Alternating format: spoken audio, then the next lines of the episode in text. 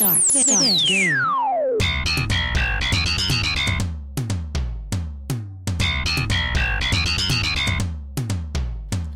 Hola, la, bienvenidos a Cancheros en Melbourne. Aquí en Drisa Radio originamos desde Parkville en Victoria, Australia. Eh, con toda la información del deporte llegó la hora deportiva en Drisa Radio, eh, la radio sin banderas. Mi nombre es Alfredo Serrano Carreño y junto a mí, el más vasto de los bastos, Juan Felipe Basto Trujillo. Muchísimas gracias, Alfredo. ¿Qué tal? ¿Cómo vamos? ¿Todo vamos, bien? ah, vamos excelente. Eso, un saludo para todos ahí, nuestros oyentes en Drisa Radio. Agradecerles por la gran acogida que hemos tenido estas dos semanas que llevamos con el programa. Y un saludo también para ustedes y agradecerles porque están ayudando a que crezca esta comunidad cada fin de semana, cada semana con sus aportes en el chat, pidiendo canciones, estando pendiente de todos los programas. Entonces, un saludo muy especial a, a, todos ustedes también que hacen que esta familia crezca cada día. Estamos siempre pendientes y por supuesto también para que estén con nosotros en nuestras redes sociales en arroba podcast cancheros en Melbourne. Eh, nos encuentran en Facebook, en Instagram y también nos encuentran en Twitter ahora, ¿no? ¿Cuál Sí. es el Twitter? Eh, cancheros en Melbourne, pero nos encuentran así el usuario, Cancheros AU. Cancheros AU, Arroba arroba cancheros AU. Ah, eh, En coro, como nos gusta. Eh, bueno, aquí arrancamos este programa y tenemos que decirles que hay una invitada especial para el programa de hoy. Sí, sí. Entonces, tenemos ahí esos temas por resolver. Eh, vamos a hablar obviamente de fútbol, vamos a hablar de fútbol, del fútbol australiano, vamos a hablar de de... rugby, automovilismo, hay ciclismo, hay... Hay de todo, Sí. vamos a ver qué se nos da. Así que, bienvenidos a este show.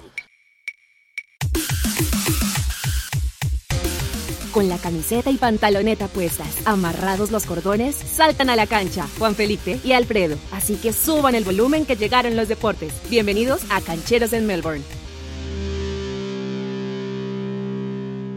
Bueno, arrancamos ahora sí con la información del deporte y hoy queremos arrojar una pregunta para que ustedes también se pregunten ahí en el chat o también debatan, comenten, eh, para que compartamos también esa información y le echemos cabeza a esto que vamos a proponerles hoy, esta dinámica, mientras vamos desarrollando los temas deportivos. ¿Cuál es la dinámica, Juan?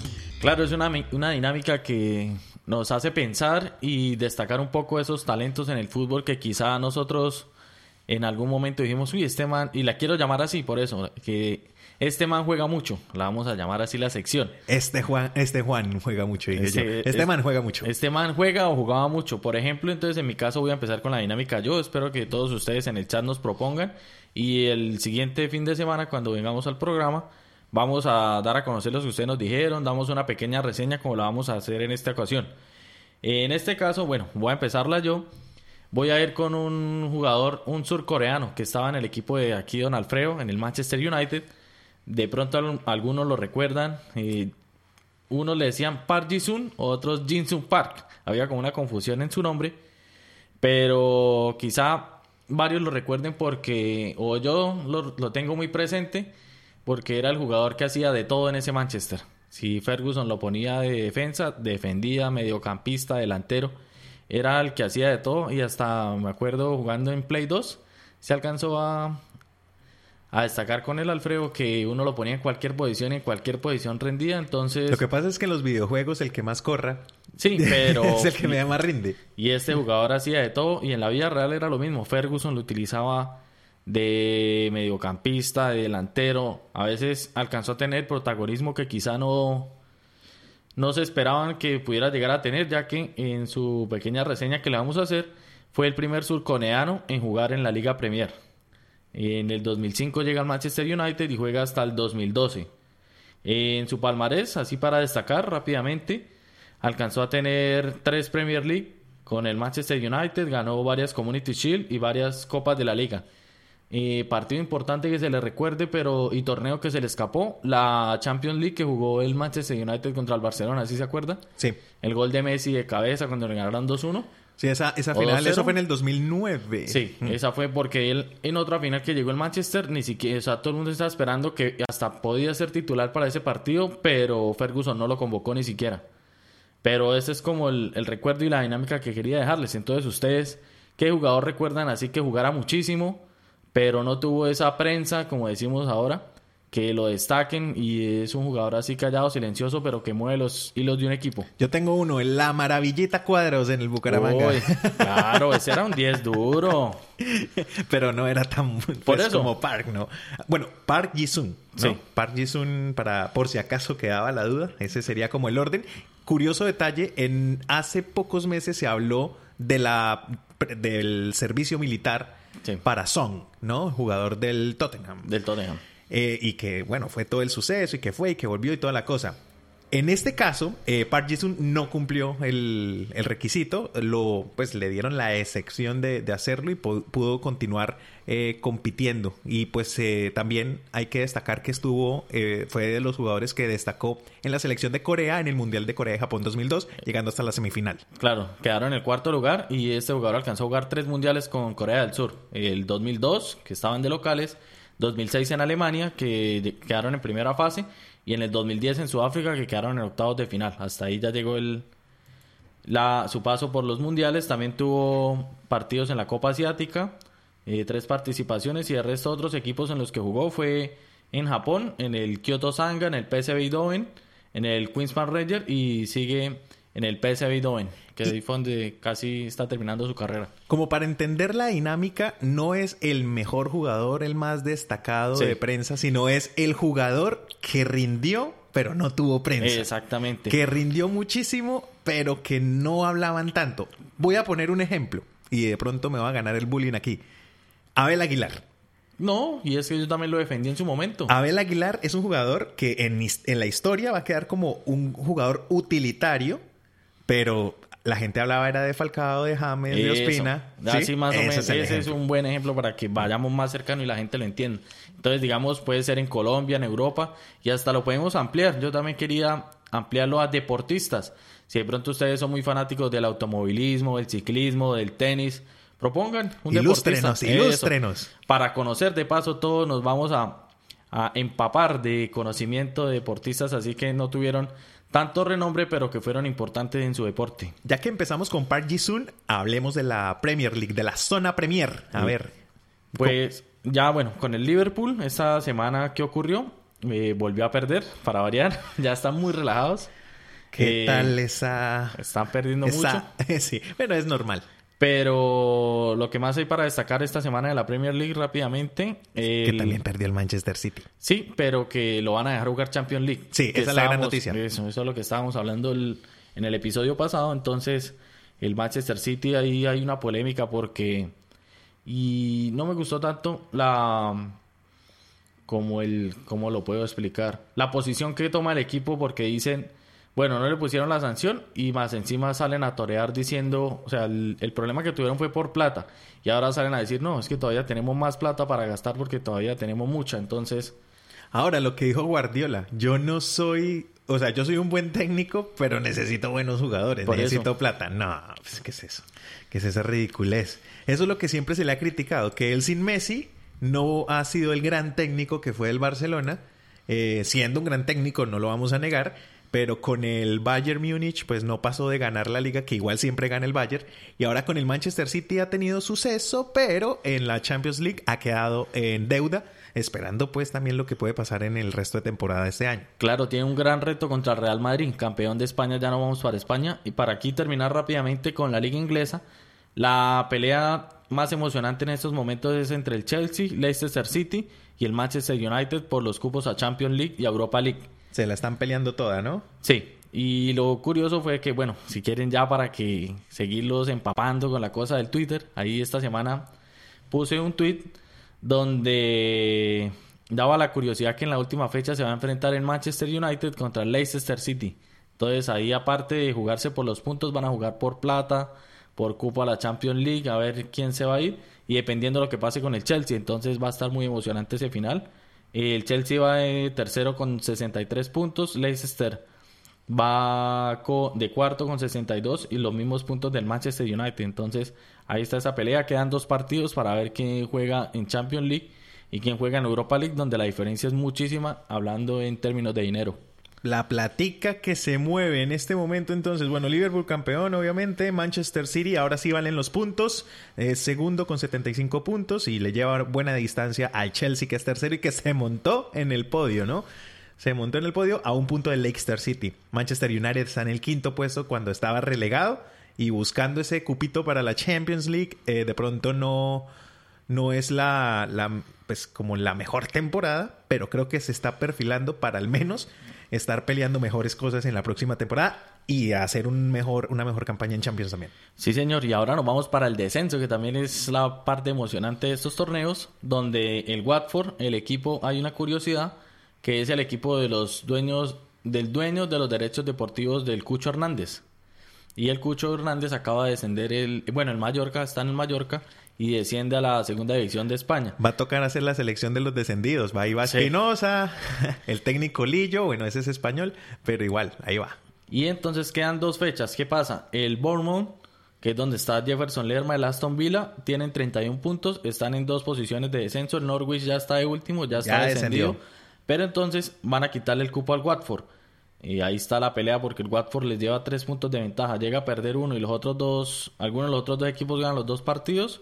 Entonces le puede, lo pueden mandar para la B al Watford y ahí eh, quién sabe del Cucho si lo dejen en España para que juegue en segunda en no que lo manden a Inglaterra a jugar segunda división con el Watford lo dejen en España.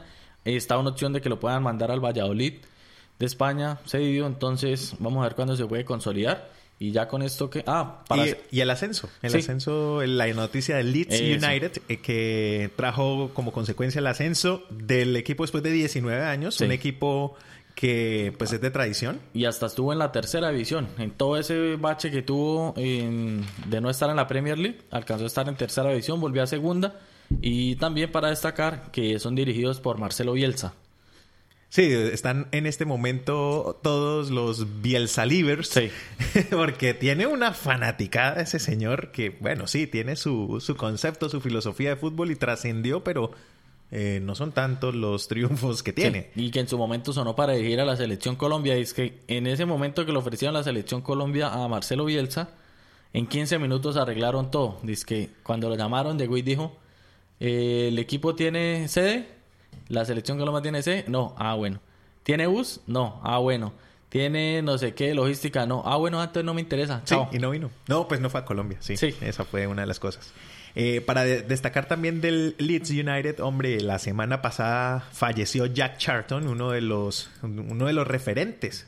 Además que jugó en el Mundial del 66, en el que Inglaterra salió campeón del mundo.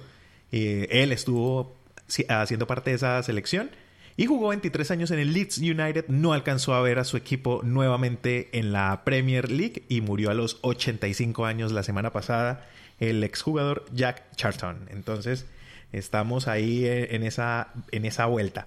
Vámonos ahora a otra liga europea. Vamos para la liga española, que ya también tiene campeón. Ya, el Real Madrid por fin le quita, digamos, la hegemonía al Barcelona que venía de ganar casi las últimas ligas y con Zidane a la cabeza que al principio, bueno, no habían empezado bien, no le creían por lo que tuvo ese Real Madrid, digamos, esos baches con Solari y, cual, y Lopetegui, que tuvo las polémicas, lo sacaron, volvió Zidane, que quién sabe por qué, le tentarían ahí eludido por cualquier cosa, porque el man ya estaba bien, ya había salido por la puerta grande y volver a... arriesgar el gran por eso, ¿no? Eso, ya había salido por ganar tres Champions y todo, y arriesgarse a volver a coger el equipo sabiendo que no estaba en un muy buen momento, no estaba Ronaldo, y aún así querer volver y, volver a sacar ese equipo adelante, eso es lo que se valora. Pero una liga muy polémica. Sí, eh, no, no embalsamada, bañada en sangre por el bar. Sí, muchas eh, penas máximas mal pitadas, dice la gente, que el bar tirándole siempre a que los grandes ganen, eh, favoreciéndolos con manos o faltas inventadas, quién sabe lo que pueda ocurrir. Pero ya le está quitando el, espectáculo a lo que es la liga. Hay que decir también que se vio como una final y, la victoria o la alegría fue doble en el sentido que Real Madrid gana su partido para coronarse campeón, igual con los dos empates en los últimos partidos lo lograba, pero ganar y que además Barcelona perdiera con jugador menos, además, el Osasuna. Osasuna tenía un jugador menos y pierde el Barcelona ese partido que ya demuestra que finalmente el equipo no está bien, está reventado. El técnico quiere seguir o eso, lo manifiesta, yo no creo que eso vaya a pasar. Y, algo de eso planteamos esta semana también en, nuestro Twitter, es que lo estamos aquí moviendo bastante. Picante, picante. Eso. De ustedes que piensan también nos pueden colocar ahí en el chat. Así el Barcelona gane la Champions League o haga un buen papel, el técnico se salva con eso, es suficiente para que él pueda continuar. ¿O será que ya pase lo que pase, va para afuera? Yo le voto la mía. Eso ya está decidido. Mm, se va el técnico. ¿Sí? Yo me voto así de cabeza. El hombre se va. Yo siento que la cama se está haciendo no solo desde los jugadores, sino desde la misma institución para el regreso posiblemente de Xavi, aunque eso, eso le iba a decir. hay una contratación ahí que él ya firmó. ¿Quién sabe? Yo en ese momento que su merced me ha planteado eso, yo dije, uy, sí, todo se está dando. Pero después sale lo de Xavi Hernández que un año más en donde está dirigiendo. Entonces yo dije, bueno, no puede cuadrar. ¿Será que entonces traen ese otro año mientras tanto a, a un, ¿cómo es? Un conejillo de indias o cualquiera que mueva el equipo de esa temporada. Pero más conejillo de indias. Por eso, este. pero otro. Entonces por, eh, ahí es donde voy. Si ya no le van a hacer el, a buscar otro, pues dejen ese mismo a ver qué pasa. A no ser que no se arriesguen de que Messi se aburra y termine yéndose, entonces quién sabe qué pueda pasar. Yo estoy con que si le va bien, lo, lo alcanzan a dejar, mientras digamos una, una vuelta de Xavi a dirigir el, el Barcelona. El Qatar Stars League Football Club Al Sadd es el equipo con el que está Xavi en este momento y que está eh, seguramente haciendo la fila para volver al Barcelona y él lo ha manifestado, no es ningún secreto para nadie, aunque en temas de contratación eso es una firma que simplemente se borra con los poderíos que tiene la liga y pues el fútbol europeo en cuanto a prestigio no creo que sea tan complicado. A no eh, ser porque esos contratos árabes son duros. Sí, sí, pero también son de mucho incumplimiento por tradición. Entonces no, no creo que vaya a ser tan difícil en el sentido. Pero todo puede pasar, ¿no? En el mundo de las ideas. Bueno, y ahora nos vamos para el descenso de esta liga española que casi se está peleando ya queda, ya hay dos definidos para el descenso, el Mallorca y el Español, como comentábamos, el Español la semana pasada, esta semana se dio con el Mallorca del Cucho Hernández y ahora está entre el Celta de Vigo y el Leganés. A ver quién se va para la segunda división de España. El Celta de Vigo, recuerden que está Jason Murillo jugando ahí. Entonces les queda un partido esperando a ver qué puede pasar, si salvan la categoría o no.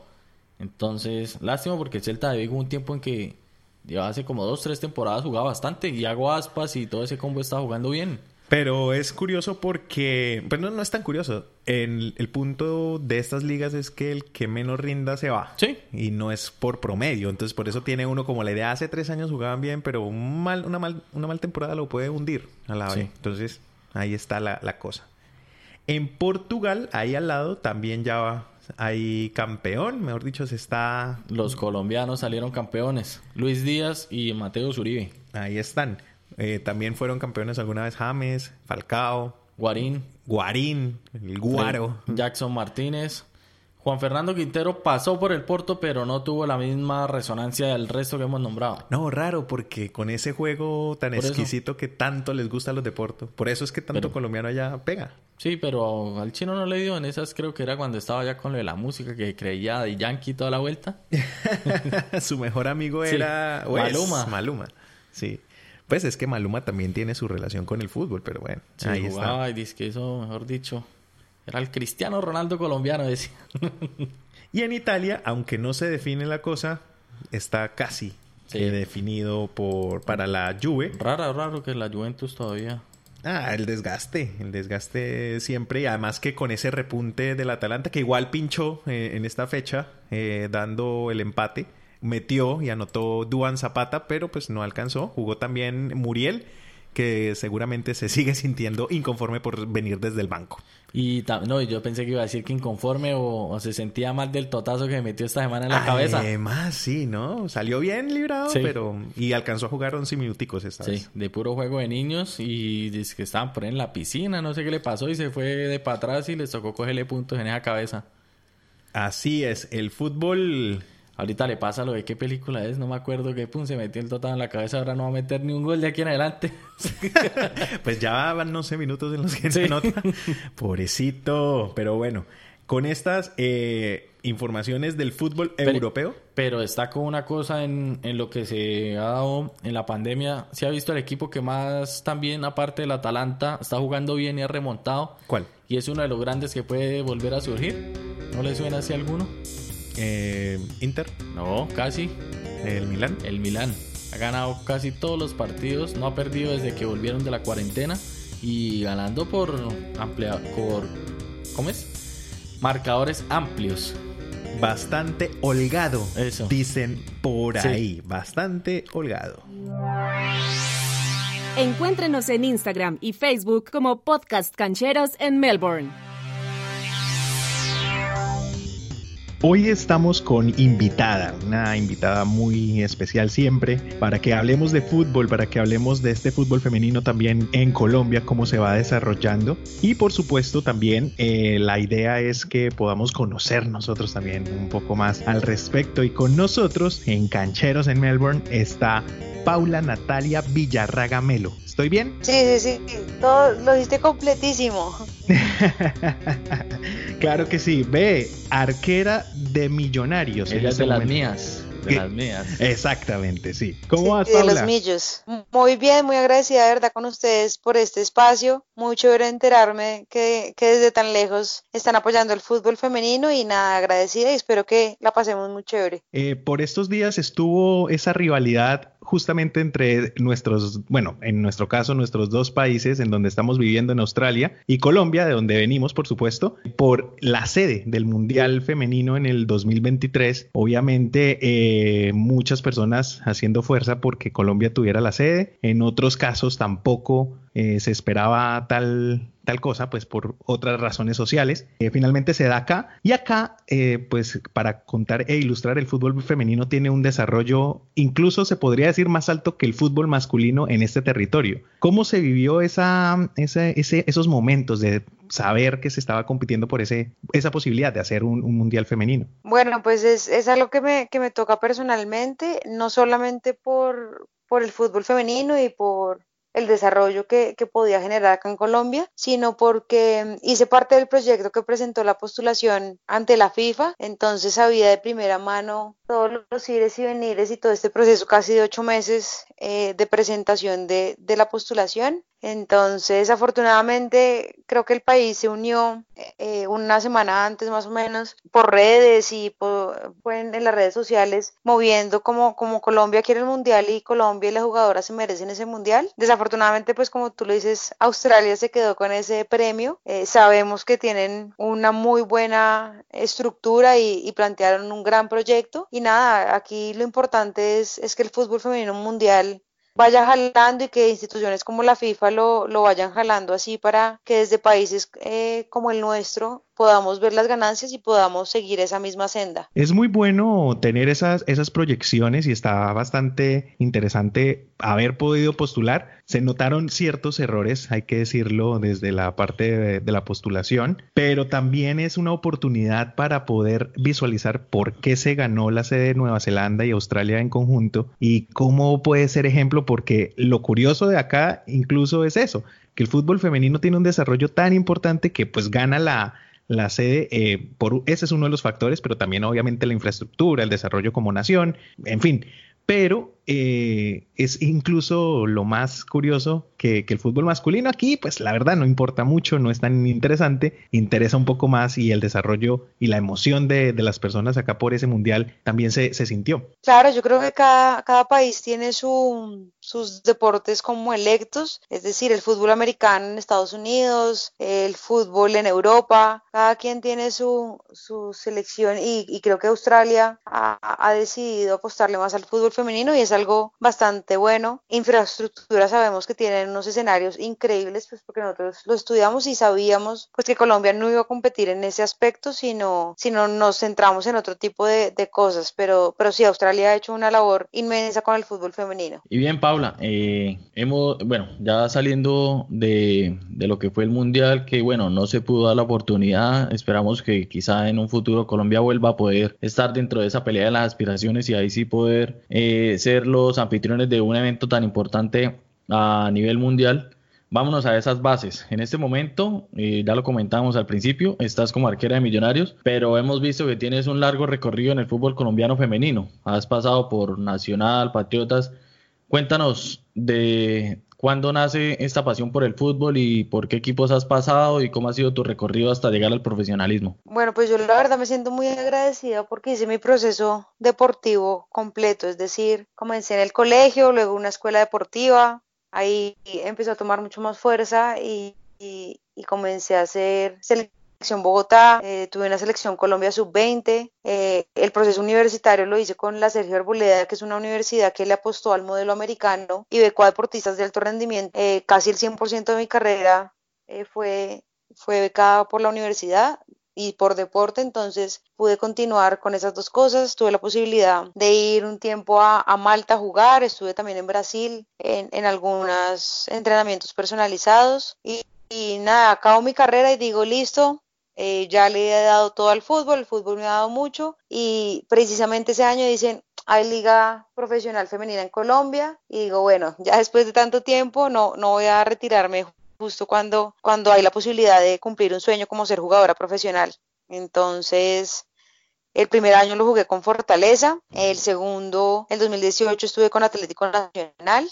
Ahí en ese año también, pues como ustedes saben, acá la liga no dura todo el año, sino de cuatro a cinco meses dependiendo del año. Cada, cada formato ha sido diferente. Y ese 2018, digamos que en ese segundo semestre eh, se da la posibilidad a representar a Colombia en una disciplina que se llama Fútbol 7, que en, en otros países pues, tiene una gran auge y, tienen hasta liga profesional. Eh, representé a Colombia en un mundial y en una liga, entonces pues eso me siguió como enganchando el fútbol y afortunadamente pues el año pasado entró a una institución tan grande como Millonarios y, y he podido establecerme ahí y ha, y ha, sido una gran experiencia. Hay una cosa que me llama la atención y es, eh, bueno, primero, profesional eh, del fútbol hoy, pero también en política y relaciones internacionales. Sí, a todo el mundo le sabe raro esa combinación. No, esa está interesante, está muy bien porque esa es otra de las eh, características que definen muy bien el fútbol femenino en Colombia. Muchas profesionales del fútbol que estudian, que son profesionales, que se esfuerzan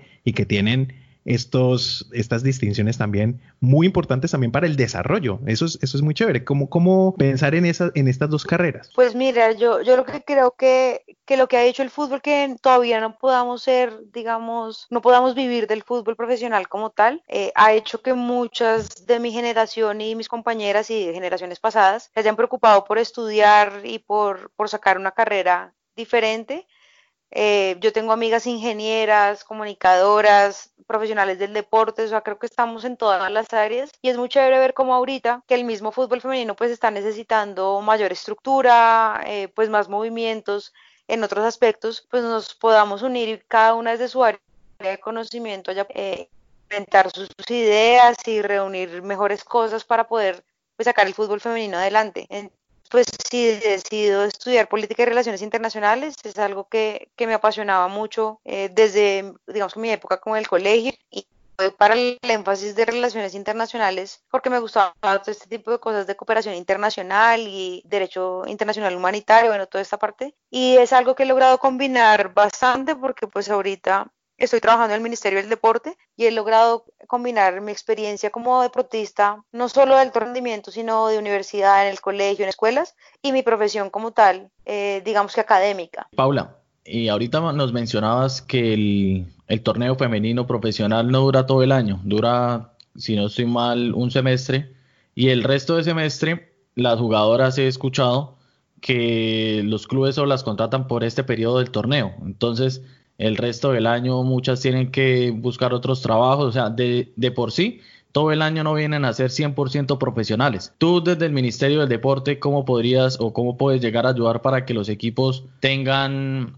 eh, tengan que ver más con las mujeres en este sentido de ofrecerles contratos por todo el por todo el año y no solo por lo que van a jugar y se acabó el torneo y ya como que bueno esperen a que vaya el otro año cómo se ha manejado esto en la liga femenina sí creo que pues bueno, hay que resaltar, sí, tenemos una liga profesional, sí, fue una de las primeras de Latinoamérica, es decir, hay, cosas rescatables, pero también hay mucho por mejorar. El problema realmente que hemos tenido acá en Colombia es que cada enero, cada principio de año, dependemos de los presidentes de los clubes en, la Asamblea de Mayor para que ellos decidan cómo va a ser el torneo, eh, cuántos equipos van a participar, eh, de ahí pues sale el formato y sistema de juego. Entonces, pues así es, es bastante difícil, no solo porque se hace más difícil, difícil eh, la parte deportiva, que no tenemos más de tres o cuatro meses competitivos realmente, sino, sino que pues patrocinadores, tú cómo le vendes un producto como esos cuando no, no sabes cuánto va a durar, cuánto tiempo vas a estar en televisión, bueno, varias cosas del deporte como industria que uno tiene que empezar a mirar.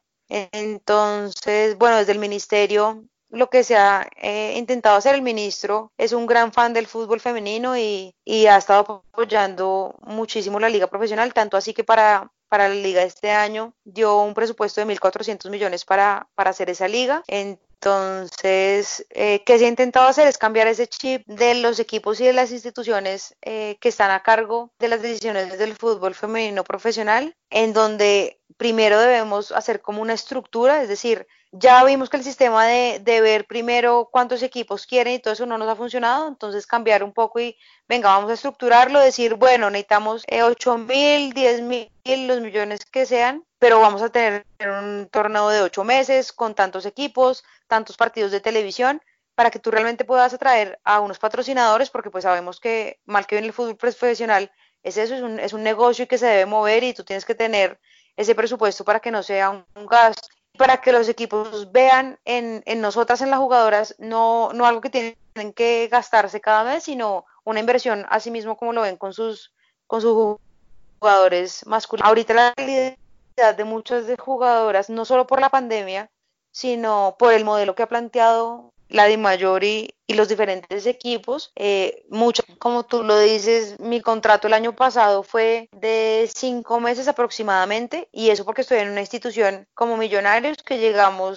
eh, digamos que a instancias casi finales y que ellos respetan toda la parte contractual pero yo tengo compañeras que las contratan solamente por la fase de grupos, suponiendo que ellas van a salir sí o sí en esa fase de grupos y que no, no van a seguir, o sea, no tienen ninguna intención o proyecto o visión de, de participar por competir realmente, sino por cumplir una norma. Muchas no tienen uniformes, no tienen buenas canchas, entonces, pues son cosas que, que se han intentado mejorar y sobre todo que se ha venido trabajando con la vicepresidencia, con la Defensoría del Pueblo, con el Ministerio del Trabajo, para tener mejores condiciones laborales. Entonces, yo creo que todo parte realmente de la estructura. Si tenemos una mejor estructura, tenemos contentos a los patrocinadores, a los equipos, a los directivos, a los cuerpos técnicos, jugadoras, y creo que es algo que va a beneficiar a, todo el mundo y es lo que se está intentando.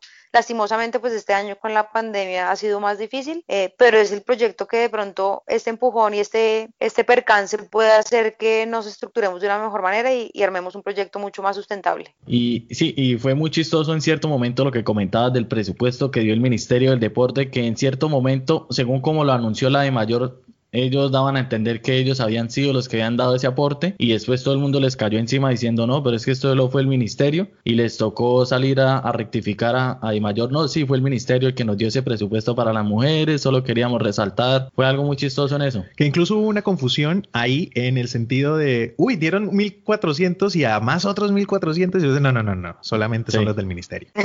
Sí, sí, la verdad, pues sabemos que mantener un equipo profesional, digamos, con buenas condiciones cuesta bastante, eh, pero nuestra liga durando menos de tres meses, pues no cuesta más de eso. Entonces, nada, la idea y lo que quiere el ministro, eh, él ha dicho también que puede hablar con muchas empresas y, dirigentes comprometiéndose de que pues una institución como el ministerio y como el ministro que, que se ha mostrado muy transparente y muy correcto en, en muchos cosas de su actuar, eh, pues puede respaldar eh, la liga profesional y decir como, venga, yo estoy poniendo porque, o sea, como dar el ejemplo para que otras empresas grandes, como lo hacen a, nivel masculino, puedan empezar a, dar más plata para que podamos durar mucho más tiempo. Bueno, Paula, aquí haciendo un cambio de frente, cambiando un poco de tema, me llama la atención su apellido. Paula Natalia Villarraga. Eh, por allá en los 90, un arquero de Millonarios también, Eddie Villarraga. ¿Alguna relación ahí o no? ¿O, nada? No, siempre me preguntan, pero no, no. Realmente ni, ni lo conozco. ni lo conozco, entonces.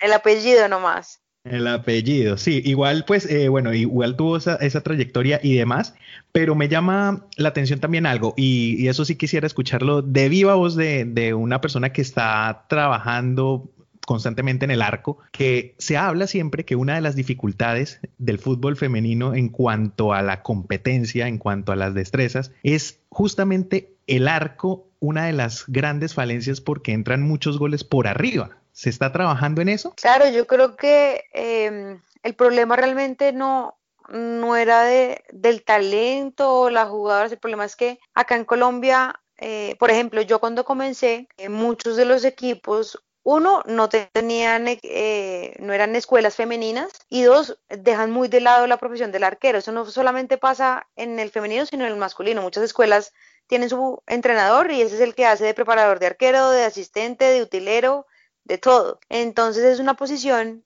eh, que digamos que se ha venido fortaleciendo a través de, del tiempo. Digamos que a medida que pues se volvió profesional el fútbol femenino, muchas, muchos equipos pues empezaron a tener ya su cuerpo técnico completo y muchas arqueras empezaron a tener eh, mucho más entrenamiento de arquero específico que pues como sabrán es totalmente diferente a un jugador de campo si nosotros utilizamos los pies, pero necesitamos saber muchas más cosas, como tú lo dices, el juego aéreo, reacción, saltabilidad, potencia, es una combinación de varias cosas y, que no se tenía de pronto antes esa como profesionalización de la posición. Entonces yo afortunadamente conté con muy buenos entrenadores de arqueros desde, desde mis inicios en el arco y creo que eso es lo que me ha permitido digamos que resaltar dentro de mi generación, eh, pero ahorita vienen unas niñas con muchísimo talento, 17, eh, 18 años y ya están debutando y, tienen un gran talento, entonces creo que eso ha ido cada vez mucho mejor y, y más, dicen que muy por arriba, realmente creo que no es, no es eh, porque sean bajitas, soy una arquera de 1.65, entonces lo sé de primera mano, pero creo que es más, es más técnica, es más, es más entrenamiento específico y es lo que hemos podido ganar, digamos que el gremio de arqueras dentro del fútbol profesional. Paula, eh, hablabas ahorita de las nuevas generaciones del fútbol femenino que está surgiendo en Colombia y en estos días se ha dado eh, varias noticias de jugadoras colombianas que empiezan a irse a la Liga Española, que es la que más hemos visto que contrata colombianas. Eh, desde tu experiencia, ¿qué podrías decirnos de lo que podría aportar una jugadora colombiana en estas ligas? ¿Qué sería el, diferenciador de, del prototipo de jugadora colombiana que pueda llegar a aportarle a estos equipos, porque también en estos días sale que, digamos, un equipo grande como el Real Madrid no tenía equipo femenino y hasta este año lo acabaron de armar que días y entonces está empezando a coger muchísima más fuerza en esta parte del mundo, en Europa, más que todo en España que ya tenía una liga fuerte, pero ahora yo creo que con el ingreso del Real Madrid va a ser un poco más llamativa. ¿Qué aporta la, jugadora colombiana en, estos procesos? Bueno, yo creo que eh, lo mismo, como a medida que fue profesionalizándose el, fútbol acá en Colombia, ese, mercado europeo y de España sobre todo empezó a mirar eh, para Latinoamérica porque no solamente fue Colombia, sino Argentina, sino México, que empezaron a tener unas ligas fuertes también. Entonces, específicamente Colombia, creo que el talento muy temprana, o sea, tú ves una jugadora como Lacey Santos que llega al, al, Atlético de Madrid y en menos de mes y medio es titular porque es diferente, porque engancha, porque es encaradora, porque le gusta tener el balón. De pronto son características que a nivel europeo no se notan tanto en algunos equipos. Eh, lo digo sobre todo porque cuando yo estuve en Malta, jugué en un equipo y son, son equipos más físicos, más directos, más de juego mucho más frontal. Y tener una jugadora de pronto mucho más técnica, que son la mayoría de, la mayoría de jugadoras que se han ido a otros países. Vemos también, por ejemplo, Lady Andrade, Llorelli Rincón en el fútbol italiano. Son jugadores que técnicamente son muy ricas. Entonces, de pronto ese es el, ese es el plus que le puede dar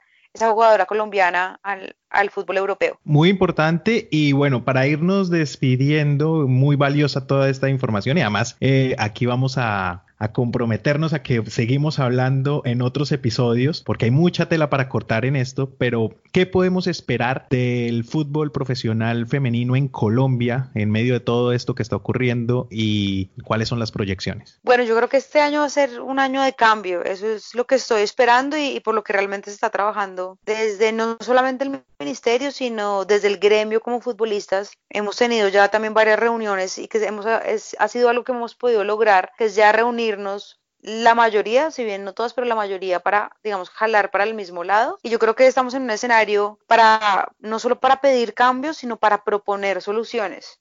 Que entonces cambiamos ese, a muchos, muchos dirigentes nos, no les gusta porque nos quejamos todo el tiempo y ya pasamos esa época de decir lo que está mal, sino de también buscar esas soluciones. Entonces creo que este año es, de cambio y, espero que sea un fútbol femenino mucho más estructurado, que podamos empezar a liderar eh, buenos, buenos procesos y buena estructura, no solamente a nivel, a nivel profesional, porque también cuando se habla de fútbol femenino eh, tenemos que tener en cuenta que es a nivel de selecciones, de ligas departamentales, de torneos nacionales, universitarios, es absolutamente todo. Entonces creo que para allá vamos y, y es la idea empezar a conformar si la pandemia nos deja este año, sino eh, el año que viene. Muy importante, esperamos también una evolución del el fútbol femenino. Paula Villarraga, muchas gracias por estar con nosotros en Cancheros en Melbourne. No, al contrario, de verdad, muchísimas gracias por el espacio, por eh, visibilizar el fútbol femenino y por tenerme en este espacio. Espero que sea más seguido y con muchísimo gusto. Claro que sí, acá esperamos y más información sobre esto. Muchas gracias.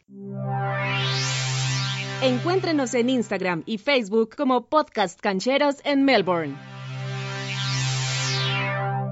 Muchísimas gracias a todos nuestros oyentes de Drisa Radio y todos los que están escuchando este podcast por cualquiera de los medios que lo tenemos disponible y por seguir por nosotros ahí. Ahora vamos a hablar de las dimayoradas, le dice Alfredo.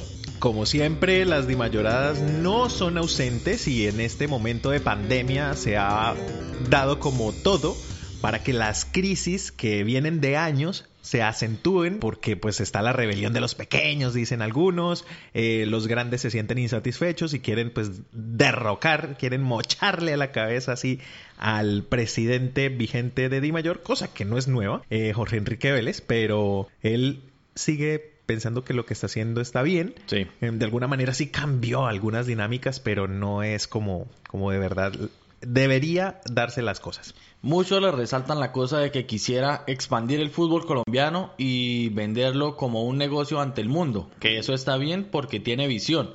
Lo que no están de acuerdo ciertas partes del fútbol colombiano, unos que se llaman la disidencia, los otros de los equipos grandes, es en cómo se reparten estos dineros. Por ejemplo, los equipos grandes empiezan a pelear de que ellos son los que mueven el rating, mueven el merchandising, llevan la gente al estadio, que porque ellos no ganan más dinero por esos derechos de televisión que los mismos equipos pequeños, que digamos un equipo de la B, ¿cómo va a recibir la misma cantidad de, de dinero por televisión que digamos un Millonarios, América, Nacional?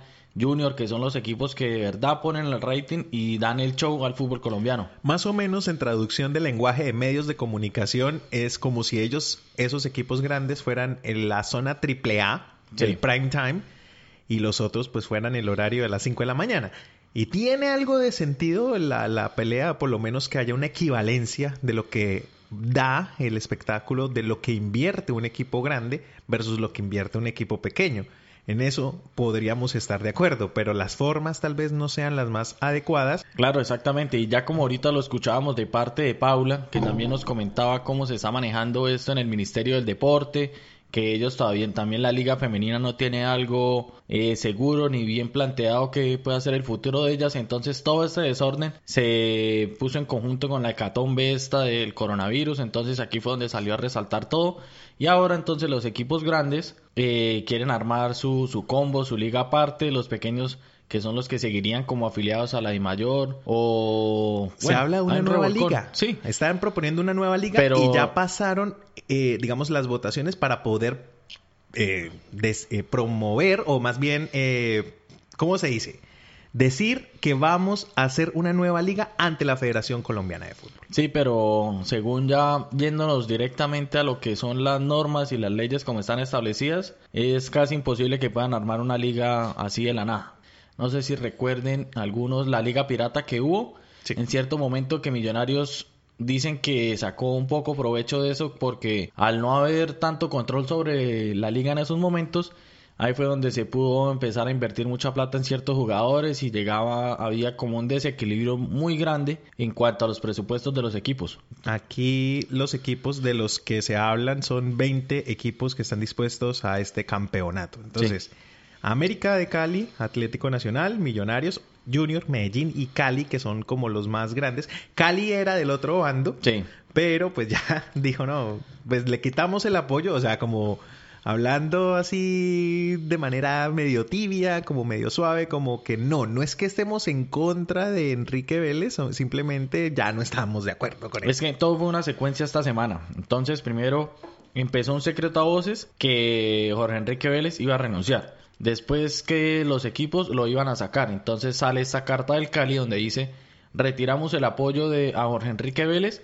Ahí todo el mundo dijo, no, listo, ahora sí se van a poner de acuerdo, que no sé qué. Y entonces en estos momentos se esperó que salieran cartas de millonarios del resto de equipos y terminar de, de, juntar todos los votos que hacían falta para poderlo sacar. Ahora, ¿qué pasa con querer sacar a Jorge Enrique Vélez? Él tiene un contrato firmado y si los equipos lo quieren sacar le tienen que pagar una indemnización. Para ponerles un ejemplo, el presidente anterior al de la I mayor tuvieron que, si como lo quisieron sacar, tuvieron que indemnizarlo con casi 2 mil millones de, pesos. Entonces, aquí Jorge Enrique Vélez dice, bueno, él no se va a ir con las manos vacías, quiere que lo renuncien y que se vaya con su platica. Entonces, por ahí está el boroló. Por ahí puede estar el asunto, se puede interpretar de esa manera.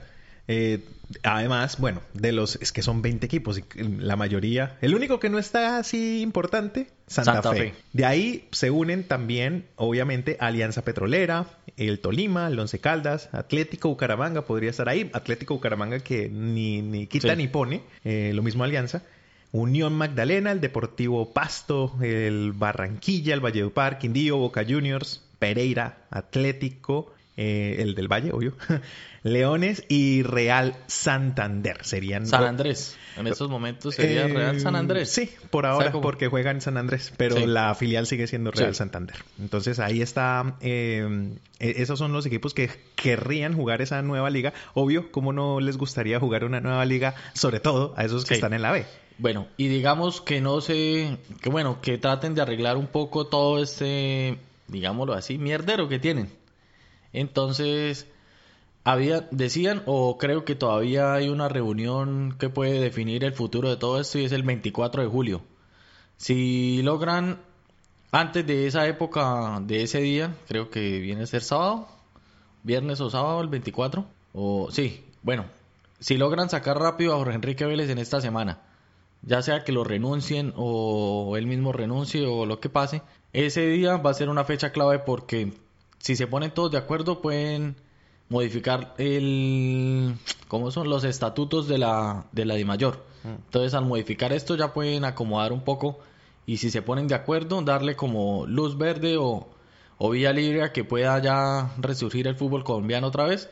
Porque así como está, dicen ya que está muerto y que salen dos ligas, que ya se va a perder toda la emoción, que va a beneficiar a algunos, a otros no. Entonces, una fecha clave en el fútbol colombiano va a ser el 24 de julio para que tengan ahí pendiente todos nombres que suenan para que posiblemente... El, Cali propuso uno de una. De entrada, sí, Hay, hay, hay varios. Eh, del Cali, Gustavo Lenis, es el que propone el Deportivo Cali.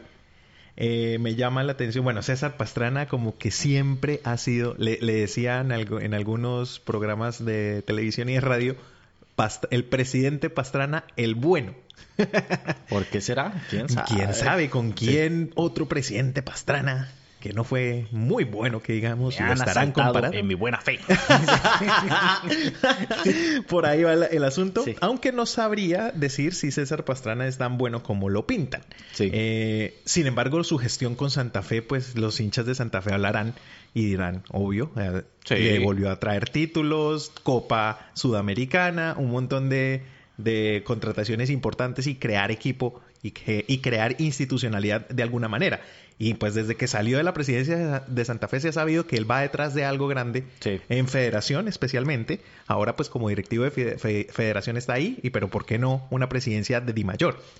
Carlos Mario Zuluaga de Equidad, con quien ya venía ese, ese, ese rifirrafe por, por esta presidencia. Y, es uno de los que tiene fuerza porque el trabajo mostrado con la equidad habla, habla por sí mismo. Sí, sí, sí, sí. Y lo que quieren los equipos también están proponiendo es que ya el presidente de la de mayor no sea que tenga toda esa independencia así que, que ha tenido en estos últimos años, sino que se vuelva más como una imagen o una figura gerencial que ya les haga caso como al resto de equipos que son como los que mandan. Entonces, en este caso ya los equipos que son los miembros de la I mayor podrían tener un poco más de control sobre este cargo y que no un presidente que llega ahí, una dictadura más o menos sería ese el término de cuando llegan a coger este cargo. Entonces, ese es el problema en estos días. Y otro de los nombres que suena que posiblemente pudiera tomar las riendas de la Di Mayor eh, es un funcionario de la Federación Colombiana de Fútbol que ha sido muy cercano y ha estado en Di Mayor, que es Iván Novela. No, Iván Novela en algún momento fue cuando lo empezamos a ver y a conocer eh, de la de jefatura de prensa de la Di Mayor. Luego fue gerente, no presidente, pero sí gerente. Eh, y después ya logra este, este contrato o esta afiliación con la Federación Colombiana de Fútbol, teniendo un rol importante eh, sin tener como mucha mira con X o Y equipo.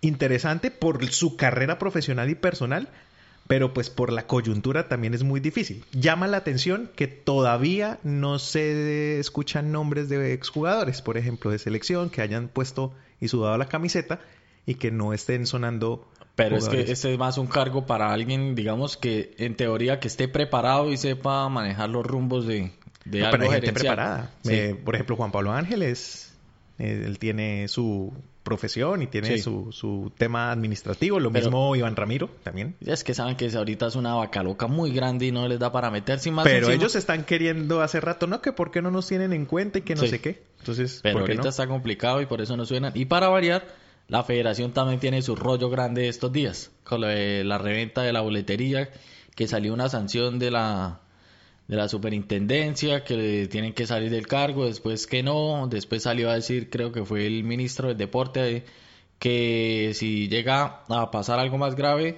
y si ellos necesitan defenderse de las acusaciones, que mejor eh, se hagan de lado al cargo, se defiendan y si quieren después vuelvan. Entonces también hay un rollo muy grande con Yesurún y todo este combo por la reventa de boletas de los partidos a las eliminatorias en el Mundial 2000 18 para la sí, cuando Colombia jugaba con Brasil de local en Barranquilla y todo esto. Sí, las eliminatorias del Mundial 2018 que tuvieron ese problema de la reventa, eh, para algunos es un tema legal que se ha presentado en Europa, pero en Colombia no es legal. Entonces, no, y es que ese, esa, esa cosa pasó cuando, digamos, pusieron 600 boletas, ahí fue donde se destapó toda la olla.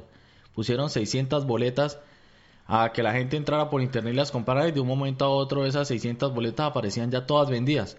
Cuando empezaron a investigar qué había pasado porque se les hizo muy raro, se dieron cuenta que desde una misma IP de un computador habían comprado todas las boletas y ahí fue donde empezó todo, empezaron a investigar, bueno, ¿por qué? Y entonces como que fue un subcontra, subcontrataron a otra empresa que le pasaron ahí como el dominio de estas boletas y ellos revendían y cada uno se repartía su torta ahí. El gran inconveniente, bueno, más bien, qué novedad. Esto refleja mucho lo que es nuestro país y es una realidad también hasta política si se quiere, eh, porque además eh, muestra como el autoritarismo de alguien versus la gente que quiere tumbar ese autoritarismo y, e imponer sus propias normas, entonces imponer sus propias reglas y no tanto el diálogo, la construcción y la solución de conflictos y de problemas en pro de avanzar y de desarrollarse. Que se quiere y se busca un rumbo diferente con un nuevo presidente, ojalá, pero lo que se va a dar es de pronto la continuidad de la misma y de las mismas formas. Así que no sé qué si va a funcionar de esa misma manera. Porque lo que ha pasado también es que se conectan todos los presidentes y ahorita con esas, como se puso de moda, que las reuniones virtuales, que no sé qué. Entonces entran 36 pollitos a pelear, entonces que nadie entiende nada. Y en la última reunión que tuvieron así grande, duraron como 5 o 6 horas para... Fueron 11 horas, de las cuales 9 fueron cacareando. Por eso, y ya para solo terminar definiendo que iban a cambiar, porque la polémica de que habían 5 cambios, para cambiar a que ahora hubieran 7 cambios otra vez. Ya, Ay, ya. todo eso demoraron. Y todo el mundo Sí, peleando por lo mismo. opciones de cambio, ¿no? Sí, Mm. cinco suplentes, o sea, así como estaban jugando tenían cinco suplentes, derecho a cinco suplentes, y a veces se quedaban corticos los equipos porque no tenía mucha variante de, en la suplencia. Ahora lo que volvieron a probar es que sea como antes y como casi todas las ligas, tener siete suplentes para tener más variantes dependiendo cómo se vaya dando el partido.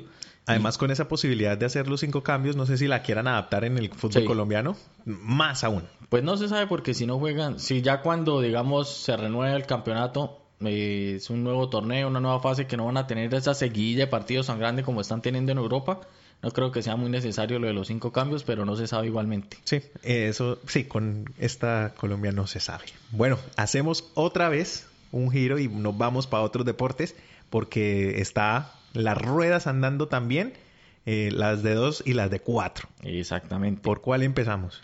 Eh, por las de dos, arranca el, eh, bueno, el vuelo humanitario, ya se van para Europa todos los deportistas, todos los que van para el Tour de Francia, María Mariana Pajón, también que va con el BMX, van algunos deportistas que van a hacer sus sus entrenamientos y competencias en Europa para prepararse para los Olímpicos. Eh, también otras personalidades que se van en este vuelo que van más de 200 personas. Eh, Jorge Luis Pinto que ya va para los Emiratos Árabes. Estuvo, ah, está lo que le contaba Alfredo, que empezaron a preguntarle por ahí en un programa radial a, Jorge Luis Pinto que, que cuál ha sido el problema que ha tenido Costa Rica, que por qué supuestamente ha salido tan mal y, y él dijo, dio la primicia con nombres propios. Yo salí por Keylor Navas y por Brian Ruiz, por esos fueron los que me tiraron como la experiencia ahí en Costa Rica. Sí, eso es normal que los... lo- le pasó igual con Iván Ramiro Córdoba, Sí. que fue el que... Pero termina yéndose Iván Ramiro Córdoba Sí. de la selección. En ese caso fue diferente. Y también, bueno, Daniel Muñoz también va por ahí en ese combo. Va muchísimos deportistas y delegación que necesita salir del país para seguirse preparando. Entonces, ya no demoran a arrancar el, el Tour de Francia. Ahí están las esperanzas con, con Egan, con Rigo, con Nairo. Va Superman, va todo este combo. Cual dicen que está pegando duro y que si le diera más protagonismo también podría destacar bastante. Y Guita. Sí, Sergio Higuita. Higuita. Dice que está pegando duro y puede dar buenas sorpresas ahí. Detalle ahí como para ilustrar. Eh, Wilker Fariñez iba a viajar en ese avión, menos mal, se fue en otro porque resultó positivo y el desastre y además es riesgoso lo que va a pasar con ese, con ese vuelo y es que pues tampoco se sabe si alguien tenga o no tenga el virus y ay ay ay, son casi que toda la materia prima deportiva de Colombia yéndose en un mismo vuelo que nos podría afectar fuertemente en cuanto a eso. Eh, por sí. fortuna para Fariñez es asintomático. Sí. Y, pero igual. Es que se, ha dado el común de que casi todos los deportistas que han resultado con el virus son asintomáticos. Y se dio, bueno, también salieron las pruebas de los equipos colombianos. eh, que cada uno, en total fueron como 50 personas de todas las pruebas que se hicieron en los equipos del fútbol colombiano, los 36. Entonces, el caso curioso o lo que pasó así que no están no está dejando como buenas sensaciones lo que pasó en el Atlético Bucaramanga, que salió un jugador contagiado, pero por irse a jugar un picadito, ¿no? no, que ya parece que estaba contagiado y en esos días había jugado el picadito, entonces estaban asustados de que pronto pudo haber contagiado a los otros nueve jugadores que estaban ahí. No, eso está, eso está horrible. Además que no se espera un anuncio del Bucaramanga, pero eso lo hace peor.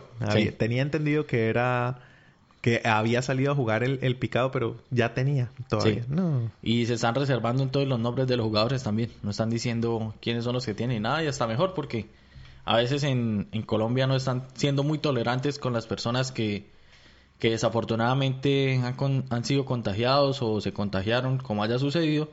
Entonces, para evitar represalias por ahí, se prefieren reservar los nombres y esperar a ver qué es lo que sucede. Más o menos la cantidad de contagiados dentro del entorno futbolístico, eso cuenta jugadores, preparadores, Sí, físicos, le- técnicos y Le hacían 40 administrativos. pruebas a cada equipo. Son alrededor de 72 hasta lo que va, ¿no? Hasta este momento, pues no podemos decir que sea exactamente eso, pero al menos ya Sí. superó esa etapa de los esa barrera de los 72, cosa que preocupa y, y toca estar muy pendientes. Entonces, bueno, viene esta competencia del Tour de Francia, bastante atípica, como todos los deportes y como todo este año. eh, también está la Fórmula 1, ¿no? Sí, la Fórmula 1 que, eh, bueno, hace rato que no la observaba y no había caído en cuenta el nuevo sistema de clasificación para la pole position. ¿Cómo es? Que, bueno, cuando yo la veía con mi papá, hace, uff, que nos tocaba poner el... el Por Montoya. Sí, por Montoya y poníamos el, el canal, era un canal brasileño, creo que llamaba Globo, y pues obviamente sin falar portugués, nos tocaba bajarle el volumen y poner la radio y por ahí íbamos escuchando la narración. En esas épocas la pole position era, y era, ahora sí la vengo a entender por qué era tan aburrida. Les daban una hora y como que salgan a dar las vueltas que quieran y el que haga el mejor tiempo, si se quiere quedar con ese chavo. Entonces, por ejemplo, Schumacher salía cuando la pista estuviera por ahí como medio sola, se hacía el tiempazo y no volvía a salir más, entonces se volvía muy aburrido. En estos momentos, eh, bueno, ayer me puse a detallarla y entonces los depor- salen, hay tres tandas de clasificación, entonces usted se hace un tiempo en la, en la primera tanda que hacen, eliminan cinco competidores, pero pasar a la siguiente fase, ese tiempo, si usted hizo un tiempazo la, en la primera quali, en la primera quali, como la llaman, ya en la segunda no le cuenta, entonces le toca volver a salir a marcar otro tiempo y no dejarse eliminar porque ahí eliminan otros cinco, los cinco peores tiempos los van eliminando. Y ya en la tercera quali vuelve a pasar lo mismo, si usted ya hizo una, vuela, una vuelta buenísima en, en la segunda quali, no, todos arrancan desde cero para la última y entonces esto se va variando y le va dando como más emoción para que no se relajen tanto los, los conductores. Se pone buena la Fórmula 1. Y unas rápidas del rugby. Eh, sigue la, el Super Rugby Aotearoa, Nueva Zelanda. Ah, bueno, sí, hoy hubo una sorpresa de un equipo que iba, los Chiefs, iban ganando 31 a 7 al finalizar el primer tiempo y se lo terminaron remontando 33 a 31. Y en el último minuto ya estábamos con Alfredo observándolo cuando ¡pum! Perdieron. El resto de partidos no hubo muchas sorpresas. En el fútbol tampoco ha habido así bastante movimiento ni sorpresas. Sigue la preocupación aquí en Australia de que si se llega a expandir el rebrote puedan de pronto a suspender estas actividades profesionales o no sé qué pasa si los llegan a mandar a una burbuja como en Estados Unidos, que en Estados Unidos ya, ah bueno, aquí en Australia también ya volvió el fútbol profesional, el fútbol fútbol, el soccer El soccer.